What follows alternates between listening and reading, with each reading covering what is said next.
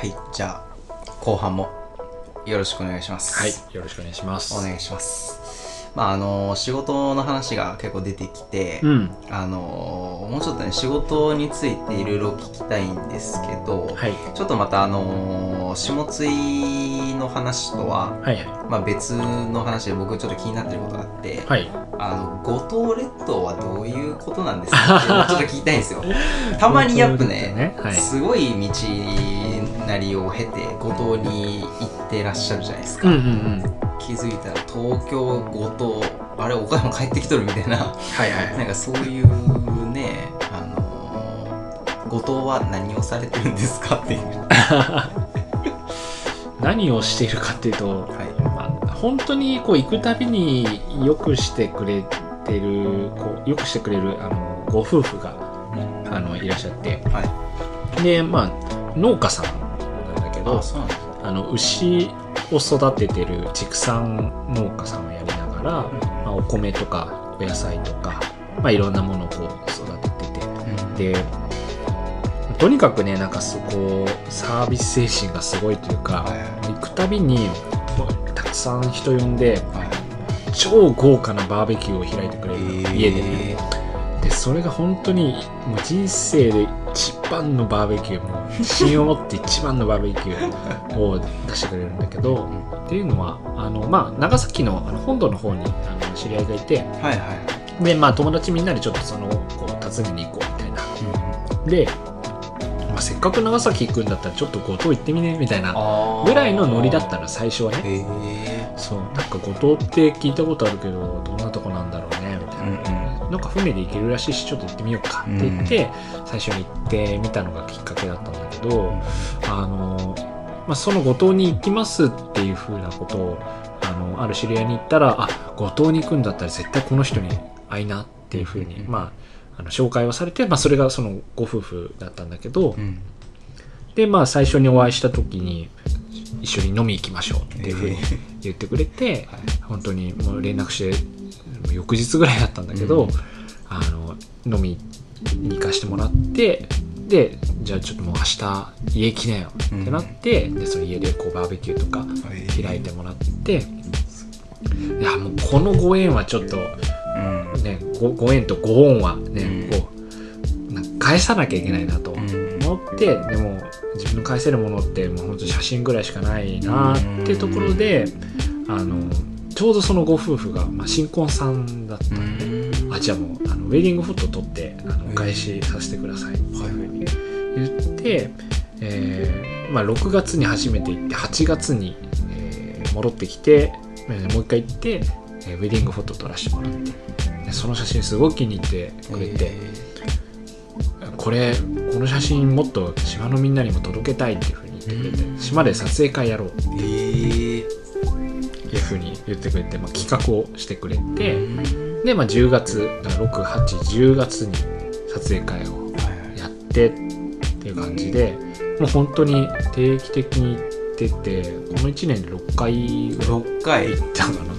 ごとごに1年で6回も行く人なかなかいないですよ2ヶ月に1回ぐらいのペースで行ってる。の本当にもう実家より行ってるね。実家より行ってる。そう。だからもうみんなに聞かれたら「え仕事え遊び?」って「いや遊びでは仕事いや仕事帰省かな?」みたいな感じへで、ー。まあ、言ってるみんなには。ちょっと第二の故郷的なそうそうそうそう。ありますね。そう遊びでもないしなんか、ね、旅行でもないし仕事でもない本当に会いに行ってるっていう感じかな、いすごいですね。なんか写真がつないでくれた縁というか。やそうだね素敵ですね、なんかそういう人に会いに会うために帰るみたいな。うのんが、ふふるさとって感じがしますうね、ん。こういう感じだったんですね、うんいやなんかてっきりめちゃくちゃ仕事なのかと思ってそそれこそそのなんか五島のなんか町おこし的なうん。ことなのかなって、思ったんですけどそういうわけではない。全然違うですね、えただ好きで行ってる。そう中でもういろんなものをこうあのおもてなししていただいてるからそれのお返しを、まあ、どうにかしてしたいなと思って、うん。まあ、といっても写真ぐらいしかできないんだけどそう。あとはまあいろんな人に「こといいぞ」って言ってるっていう。めちゃめちゃ行きたいでね。そう後藤は本当にいいよ。今日もねお米が届いてましたそうなんだよ。そうそのご夫婦からさっきお米がね届いてました、えーはい。いいですね。そういう関係性があるの後藤とかもそうですけど、うん。なんか良地さんいろんなとこ行ってるなっていうイメージが、うんうん。まああって、うん。まあ旅とか、うん。まあ、そういうねいろんなとこに行くのが好きなのかなってうん。思うんですけど、うん。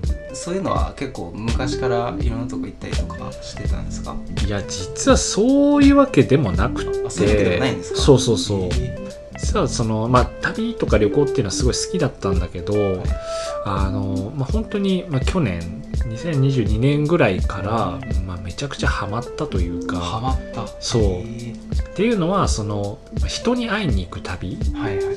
がすごくこう面白いなと思って。あーそういうことがきっかけでそうだね。うん。それが一番大きいかな。やっぱりこう例えば紹介してもらった人のところには絶対行くとか、はい。例えばこう、まあ、どっかの旅先で「あ私どこどこから来たんです」はい。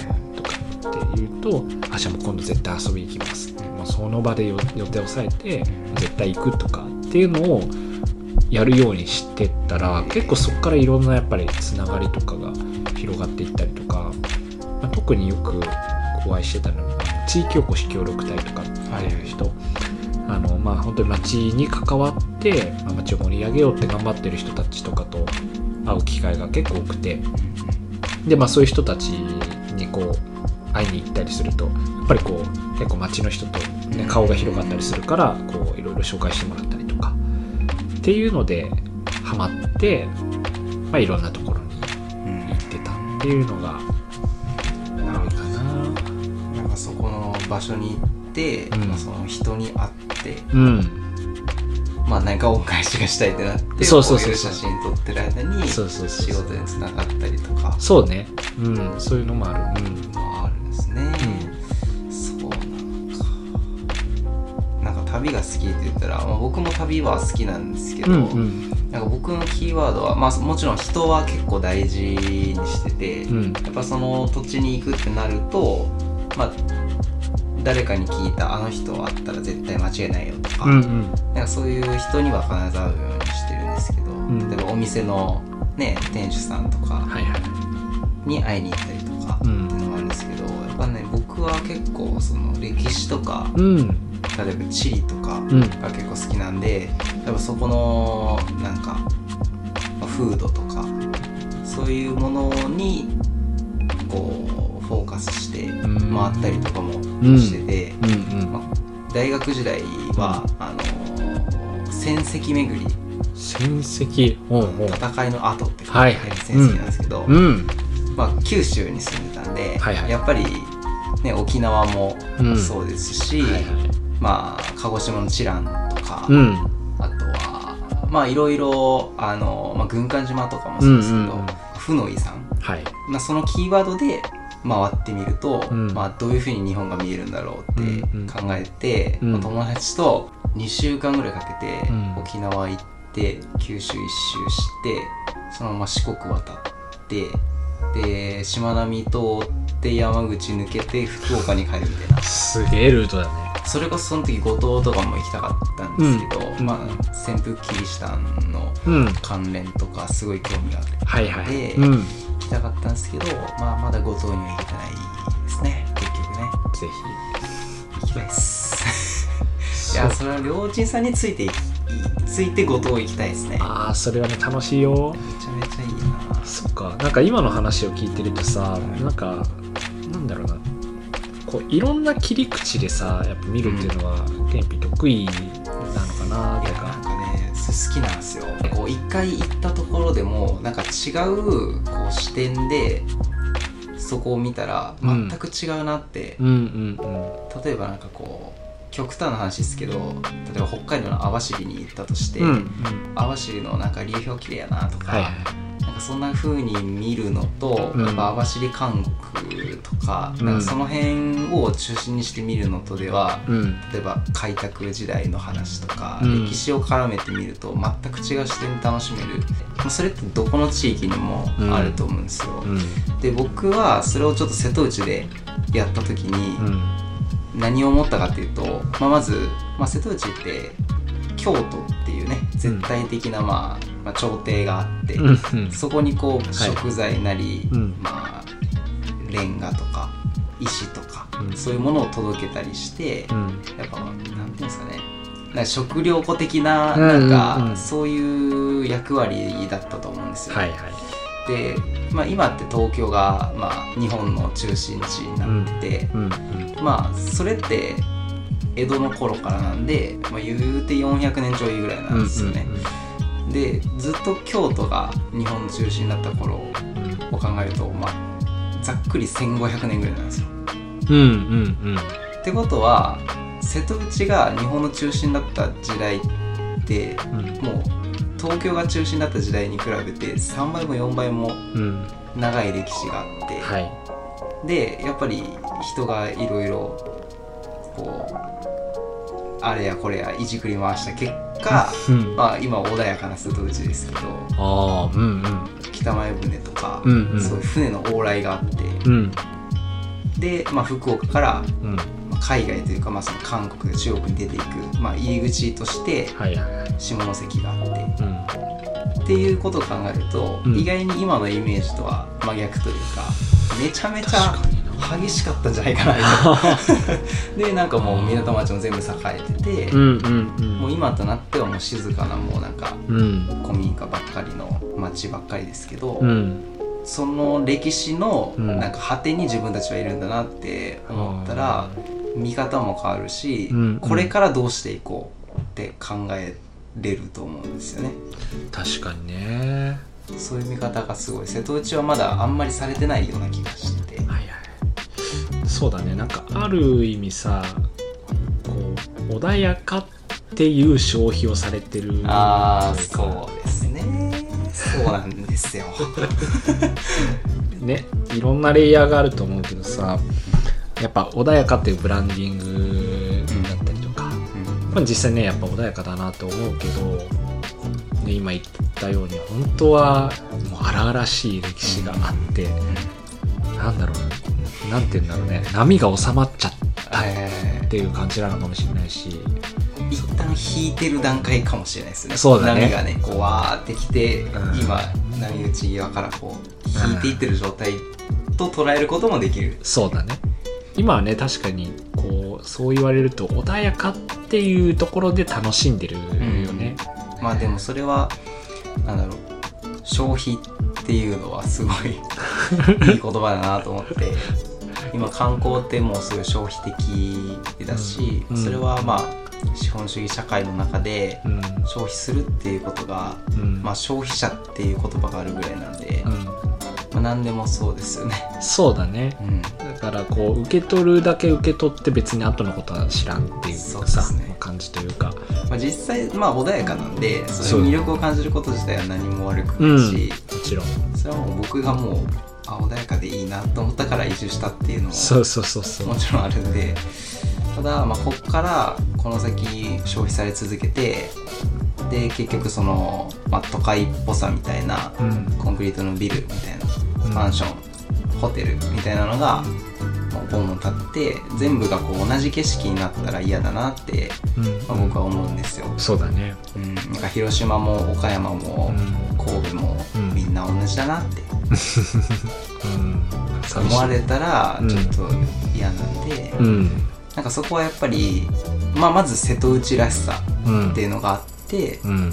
でそれぞれに港町の良さとかうん。なんかそういうアイデンティティみたいなものは個々にあってもいいのかなその個々のアイデンティティが集まって一個瀬戸内らしさみたいなのが浮き上がってきたら、まあ、僕にとってですけど理想形だなって、ああそれをいいと思ってくれる人とかうん。がたくさん集まってきてうん。面白い街づくりとかはい。地域おこしとかうんうん。なんかできたらいいのになーって。ああやっとこのラジオの意味が分かってきた。感じが。だからなんか各地域うん。やっぱり僕はあこの人なんか尖ってるなって思うやっぱ若者がいるんですよ。うんなんかずっとそれを続けてほしいなって僕は応援したいなってやっぱ心から思う人たちがいるんで、うん。そういう人たちが今後のその瀬戸内っていう地域の中で何をしていくのかとか、うん。どういう未来を作りたいかってすごい気になっているんですよね。うん。僕はまあこういうはい。それぞれにアイデンティティがあってとか言ってますけど、うんなんか他の同世代はどう思ってるんだろう瀬戸内に暮らすうん。同世代はどう思ってるんだろうとか、うんうん。そういうのも気になるわけですよ、はいはい。うん。まあ、だからこそ、まあ、聞きたいですよね。下津井のねうん。町おこしもちょっとはい。工務店で若干携わってるというか。そうだね。うんね、うん。そうだね。なんかその活動っていうのは今実際どういうこと？をそうね。まああの会社として携わってる部分とあの個人として携わってる部分とあってそのまあ会社としてはあの、まあ、歴史のある会社っていうのもあって結構こうあの古民家再生とか、い。そういうところがあのに強みを持ってるから、はい。まああの町おこしの一環でその古民家をしっかり使っていこうよとか空き家を活用していこうよっていう動きの中で、まあ、空き家になって今使われてないあの物件とかをしっかりこう直して次に使っていったりとか、まあ、そういうことを、まあ、本当に実際の町おこしとしてはやってるし個人としては今あの下津井に、まあ、下津井っていうこう、まあ、あの小島の隣の、まあ、地域に一応なるんだけどそこにあの倉敷市とあの、えーとまあ、民間のその町おこしの団体で、まあ、一緒になってこう作ったお試し住宅っていうのがあってあの岡山県外の人だったら1泊1000円であの宿泊というか、まあ、あのなんていうかなお試し移住っていう感じであの泊まることができて、えーこうえ2週間とか滞在する中で実際の暮らしってどんな感じなんだろうっていうのをこう体験できるっていう施設があるんだけどそこのインスタグラムとかその広報のとしてのまあ運用的なところを今携わってやってて、まあ、写真撮ったりとか、まあ、文章を考えたりとかみたいなことをやってる、まあ、それでこう下津に来る人とか、まお試しで移住しに来る人とかっていう人たちに対してこう情報を提供したりとかまあゆくゆくはその町の人同士がこうつながっていったり何か新しいビジネスが生まれていったりとか、まあ、そういうのがなっていうのが、まあ、一応そこの町おこしでは考えていること。なるほどなんかあれですねなんかその下津井のイメージって、うん。まあ岡山の人からしたら、うん、タコっていう。タコ。そうタコが美味しい町みたいなうんうんう感じんなんですけど、うん。まあ、実際僕あの下津行ったことがなくて、あないんだ。うん。そうなんですよ、うん。だからその街の雰囲気とかもあんまりうん。わからないんですけど、ん。下津井のなんかその街としてのうん。大きさとかうん。なんかどういう雰囲気なのかなって。なんか例えばなんかどこに似てるみたいなのとかってあったりするんですか？そうだね。うーんと雰囲気だけで言うと、まあ、例えば尾道とか友の浦とかそのちょっとまあ結構コンパクトな感じ、えっとうんそうそうそう。なえっとね通りで言うとあの牛窓にさなんかあるじゃん。はいはいありますね。なんだっけあれ。のメインの唐琴通りですか？あそうそう唐琴通り、はいはい。そうそうそう。ねねくしくもここと同じ唐琴ってそいうう名前なね。なんだけどねそうそうそう、まあ、その感じに近いかな。あのめ大正明治江戸、まあ、そのぐらいの時代のまあ本当に、まあ、北前船とかでこう港が栄えていた時代の、えー建物とかが、まあ、今でも残されていて、まあ、それを中心にこういろんなお店だったりとか、まあ、といっても今お店だいぶ減っちゃったんだけどやっぱ人も減って高齢化も進んでっていうのでそうだから状況的に言うとその牛窓に景観は近いんだけど牛窓ほどこう観光の手が入っていないっていう感じ確かかな。だから今こう町おこしの団体として頑張ってこう移住者を入れたりとかあの、まあ、いろいろイベントやったりとかして、まあもう一回盛り上げてこうよっていう風にやってるっていう段階だかから、まあこっからどう転ぶかっていう感じで、なんかこう細々と町おこしだけやってるっていう感じになっちゃうのか本当にこう外から来た人たちもこう魅力を感じて住んで何かこうお店とか事業をやってっていう風にまた盛り上がっていくのか今そのちょうど分かれ道みたいな風に見えてるかな。なるほど本当これからって感じですこれねからこれから。そのうちの団体っていうのも今6年ぐらいもう活動を続けてきていて、そうまあコロナ禍も頑張ってっていう感じだったから、まあ、そこで今あの結構若い人たちが、まあ、若い人たち自分で言うのもあれだけどととはいえ今僕が一番若くて、まあ、あそう。289で一番若いって感じだから、まあ、まあまだまだもっと若い人たちが入ってきてくれたらなって。やっぱりね若い人たちがいっぱい入ってくることでずっとずっと続いていく街になるんじゃないかっていうのもあるので、まあ、そこが、まあ、今考えてるところかな。町おこしに関しては。なるほど。ですね。若い力でねなんとか未来を切り開いていけたらいいですけどね。よろしくお願いしますよ若い人。よ若い人頑張ります、ろしくお願いします。そんなところで、あのーあルーチンさんがここでこの町というか、うん。まあ、岡山なり、まあ、小島なりでなんかやりたいことというかうん。がもしあればね、まあ、個人的にうん、あればなんか教えてほしいなと思うんですけど、やりたいことか、まあ、今自分ね本業で結構うん。やりたいことやれてることかなって、まあ、聞いてて思うんですけど、うん。まあ、もっとね写真表現とかうん。なんかあったらすぐ知りたいなと思うんですけど。そうだな。まあなんか具体的な活動とあとちょっと今こう考えてるテーマみたいなのがあって、うん。まあ、ちょっとそれぞれあるんだけど、うん。具体的な活動で言えばやっぱりこう自分をやっぱ何か作って提供したいなっていうのがやっぱあって、まあ、周りの人たちとか、ね、あのコーヒーやってる人まあ、料理を作ってる人もいれば、こうジーンズを作ってる人もいればっていう、うん。やっぱりこうものづくりの街っていうのもあるから小島って。だからその中で自分ができること、まあ、写真以外にも本当に物を作って提供するっていうのをやりたいなと思ってて、まあ、その一つがカレー作りかな。結構。それこそさっきあの下津のタコって話あったけど、はい。まあ、下津は、ね、タコが本当に有名であのそのタコで町おこしっていうのも結構考えてるから、あじゃあそのタコ使ってカレーとかやったら面白いかなみたいな、めちゃめちゃ美味しそうですねね、そうそうそうそう。考えてみたりとかうん、まあ、知ってたりとか。あとはその写真で言うと今度あの下津井の方で写真展というか、まあ、本当にちっちゃいやつをその下津井の写真を撮ってあの、まあ、こうキャプションとともに飾ることで、まあ、街のことをもっと知ってもらうみたいな本当にまあ町おこしにつなげるあの写真展みたいなのをちっちゃくやる予定だから、ええ。まあ、そういうのをちょっとやっていこうかなっていうのが、まあ、一つ。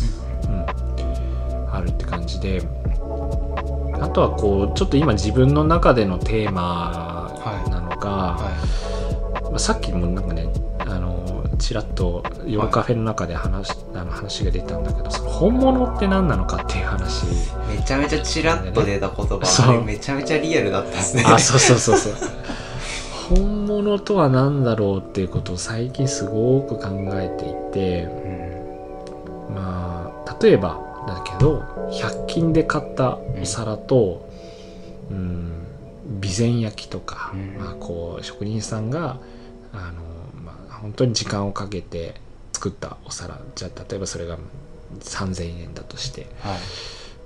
えーまあ、人によってはこのお皿は本物だ。こっちはまあ価値が低いものだと、まあ、言うかもしれないけど。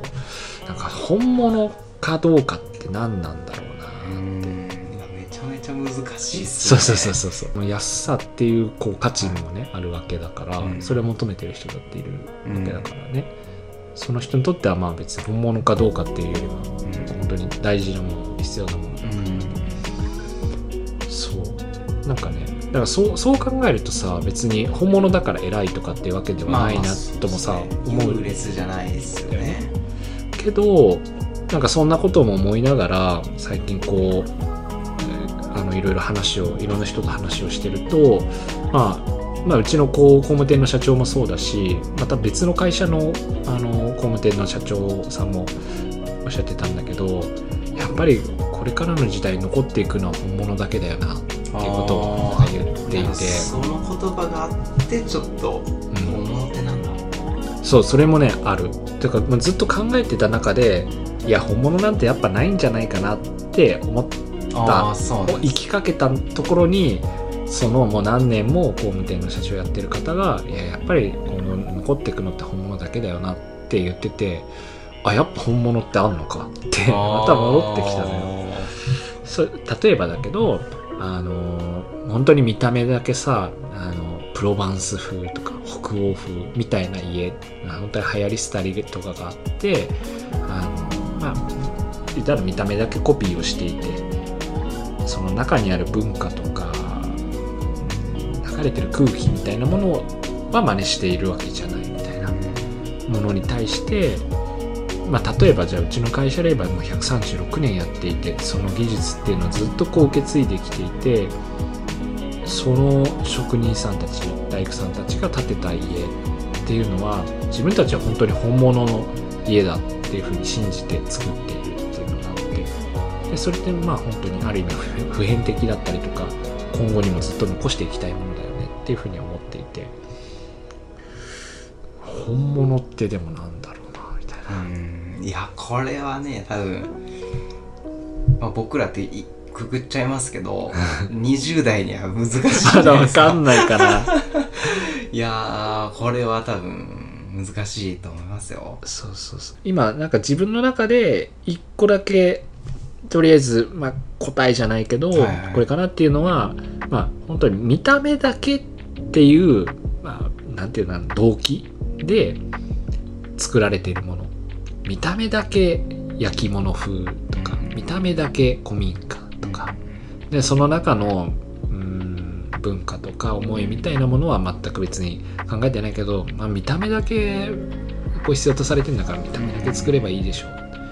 っていうものは、まあ、後世に残していきたいかっていうと、まあ、そうじゃないんじゃないかなっていうのはなんとなく思った目とかだけじゃなくてやっぱりそこそれがななぜそうなっているのかっていう結局は全てさなんか生活の知恵だったりするわけ。よ例えば日本の古い家ってなんであんなに屋根が大きいのって言ったらそれは日本は雨が多かったから。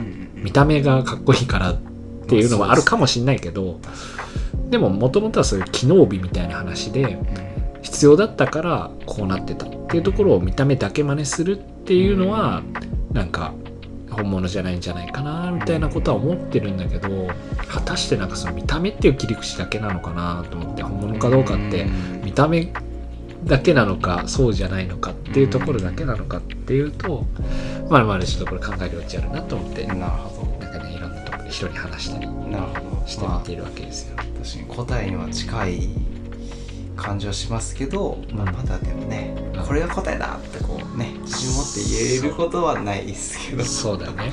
確かに機能美ね。機能美いいですね。機能美っていいと思う。うん。私まあね、まあ、一個はその自分が見た目だけで選ばずに、まあ、例えばそれが誰が作ってるのかとか何でできてるのかうん。どういう人がどういう思いで作ってるかっていうところまでちょっと目を向けてみようよみたいな、まあ、ことかなと。自分の生活に落とし込むとしたらね、うん。まあ、そのぐらいしかできないけど。そうですね。確かに。なるほど。はい。まあこれからもね多分本物についてはねから10年後20年後は多分同じこと考えてると思う これは本物なのかこれは。このラジオは本物なのだろうか。本物なんだろうかわかんないですけどね。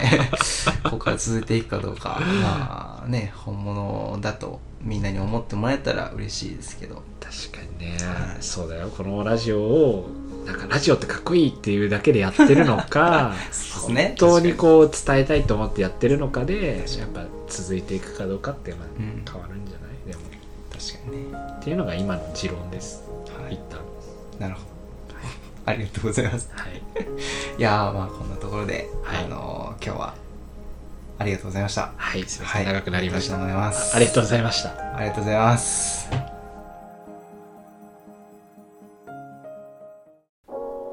瀬戸内の風ポッドキャストいかがだったでしょうか？今回のゲストは広報活動家写真家の菅野亮さんにお越しいただきました。それでは次回もお楽しみください。